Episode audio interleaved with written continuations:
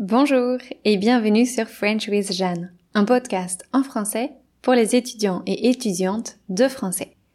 Vous écoutez l'épisode 2 de la série 13 intitulée À la maison. Après le salon et la salle à manger, nous allons aujourd'hui visiter la cuisine. On va donc parler ustensiles et repas, gastronomie et régime alimentaire. Pour une expérience d'écoute encore meilleure, je vous invite à vous installer dans votre cuisine pour écouter cet épisode. Allons-y. Vous savez déjà qu'en France, la nourriture a une place très importante. Par conséquent, la cuisine est généralement une pièce importante de la maison. C'est souvent une pièce assez grande, située juste à côté de la salle à manger. D'ailleurs, je crois que la tendance actuelle, en France, ce sont les cuisines ouvertes, c'est-à-dire les cuisines qui ne sont pas dans une pièce totalement séparée. Il n'est pas rare que les gens choisissent de fusionner leur cuisine avec leur salle à manger. Mes amis qui ont acheté des maisons ont presque tous et toutes choisi cette option. Ça donne une impression d'espace, puisque la pièce est plus grande et puis, ça permet au cuisinier ou à la cuisinière de ne pas devoir s'absenter complètement au cours d'un repas. Les cuisines sont des pièces dont l'aménagement est important. Les gens préfèrent une pièce où on peut circuler facilement, avec beaucoup de rangements pour pouvoir accéder à tous les ustensiles et appareils en un clin d'œil. Aussi, il faut avoir de la place pour cuisiner. Pour ces deux raisons, les cuisines sont souvent en forme de U ou de O avec un îlot au centre et des placards tout autour de la pièce. L'îlot sert de plan de travail. C'est là que le cuisinier ou la cuisinière coupe les légumes, mélange les ingrédients, prépare les assiettes, etc. Dans toutes les cuisines françaises, vous trouverez un évier, un frigo, un feu et une poubelle. C'est le strict minimum. Même dans les petites kitchenettes des logements étudiants, on trouve souvent deux feux. Par ailleurs, de moins en moins de cuisines sont équipées de feux à gaz. Les plaques à induction sont devenues plus populaires, car elles sont plus pratiques et moins dangereuses.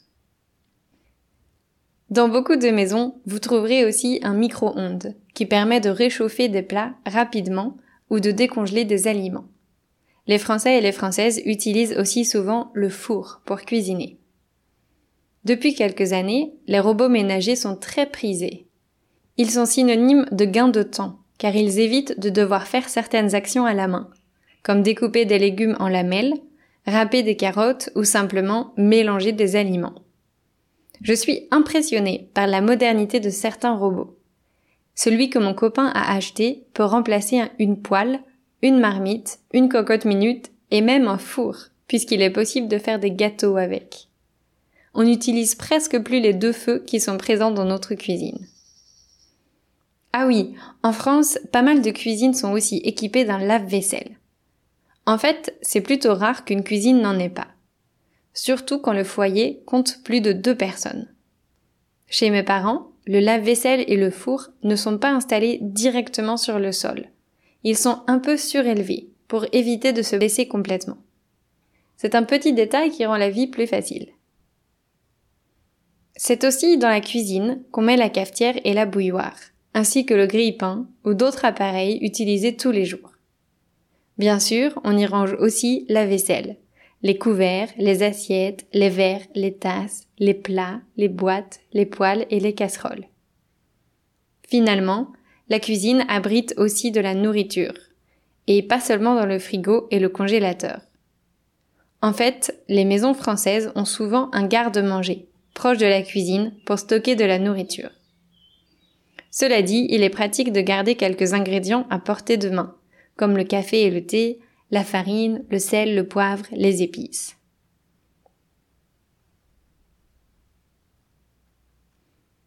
Avant de vivre en Asie, je ne savais pas la chance qu'on avait, en France, d'avoir des maisons où les insectes ne s'infiltrent pas. En Asie, il faut constamment faire attention à ne pas laisser de nourriture traîner, car les fourmis et autres insectes sont prêts à s'en emparer.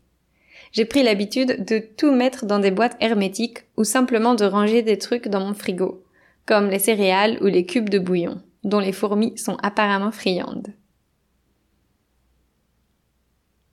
Alors, quelles activités fait-on dans une cuisine? Je vais énoncer l'évidence. On y cuisine. Cuisiner est un verbe très général qui englobe une infinité d'actions. Le vocabulaire français est riche quand on parle de cuisiner. Voici quelques actions qu'on fait souvent quand on prépare un repas. On épluche, on coupe, on lave, on râpe, on pèse, on mélange, on verse, on fait cuire, on met au four, on réchauffe, etc. Quand on a fini de cuisiner, on peut manger. Dans beaucoup de cuisines, il y a un espace pour manger, avec des chaises ou des tabourets. C'est plus pratique que de mettre la table dans la salle à manger, surtout si on mange seul ou à deux. Souvent, à la fin du repas, on prend un café ou un thé. Après le repas, il faut débarrasser, mettre la vaisselle sale dans le lave-vaisselle ou faire la vaisselle. Parlons maintenant des repas en France. Les Français et Françaises ont l'habitude de manger trois repas par jour. Le petit déjeuner, le déjeuner et le dîner.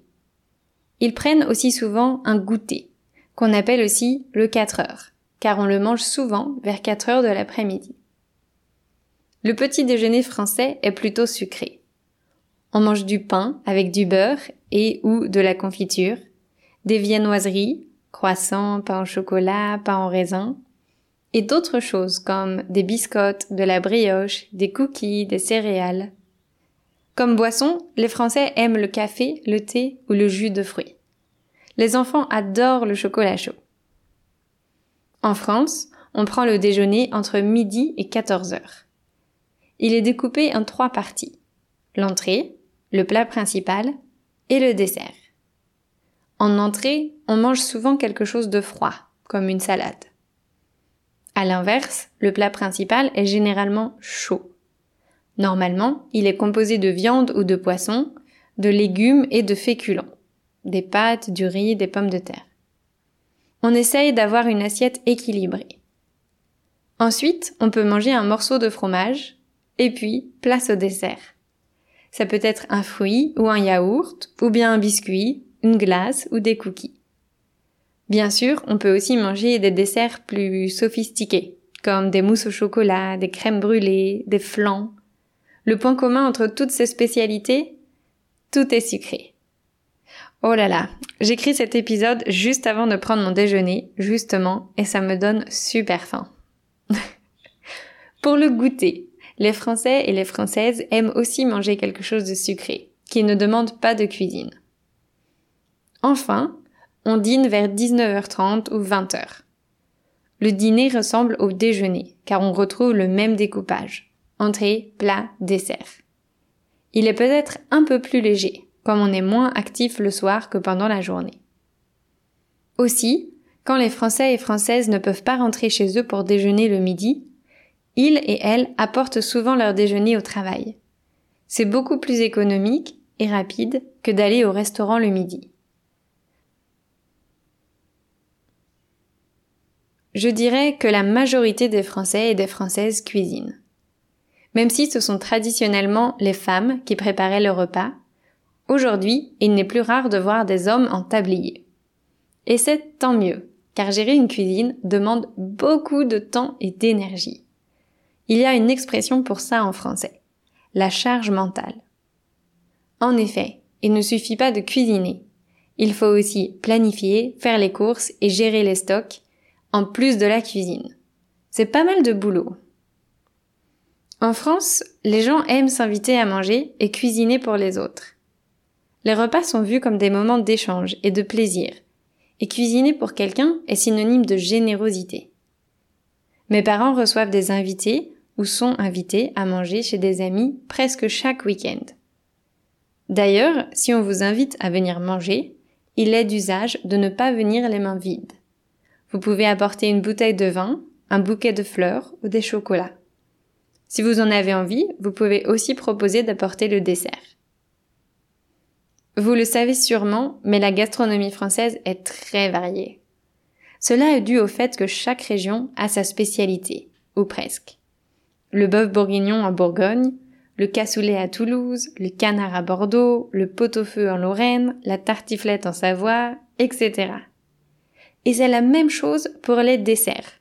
Les crêpes en Bretagne, la galette tropézienne dans le sud, la brioche en Vendée, les cannelés à Bordeaux. Et c'est encore la même chose pour les fromages et pour l'alcool. Alors si on additionne toutes ces spécialités régionales, ça donne une longue liste de plats traditionnels.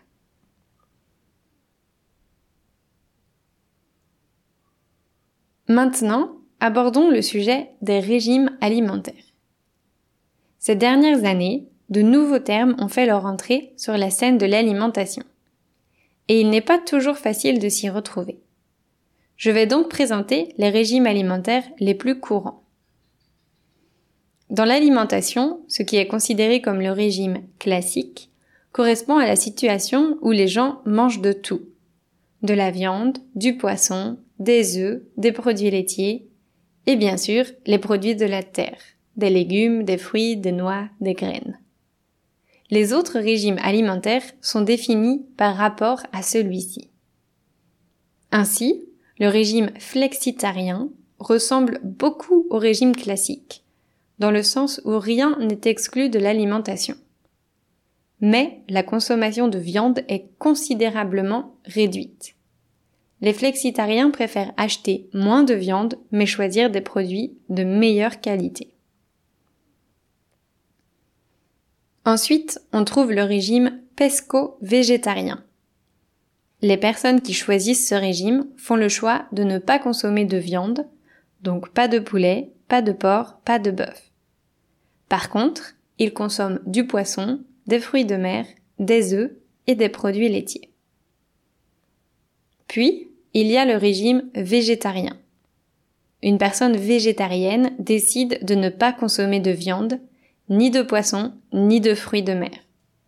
En d'autres mots, elle ne consomme pas de chairs animales. En revanche, elle consomme des œufs et des produits laitiers. Enfin, il y a le véganisme. Les personnes véganes ne consomment aucun produit d'origine animale. C'est-à-dire pas de viande, pas de poisson, pas de fruits de mer, mais également pas d'œufs ou de produits laitiers. Ils se nourrissent de fruits, de légumes, de graines, de noix et de laits végétaux, comme le lait de noix de coco ou le lait de soja. J'entends souvent dire que le véganisme est plus qu'un simple régime alimentaire. C'est un style de vie. En effet, les véganes évitent tout ce qui contient des produits dérivés d'animaux. Par exemple, ils évitent d'acheter des chaussures contenant du cuir ou des cosmétiques à base de gélatine.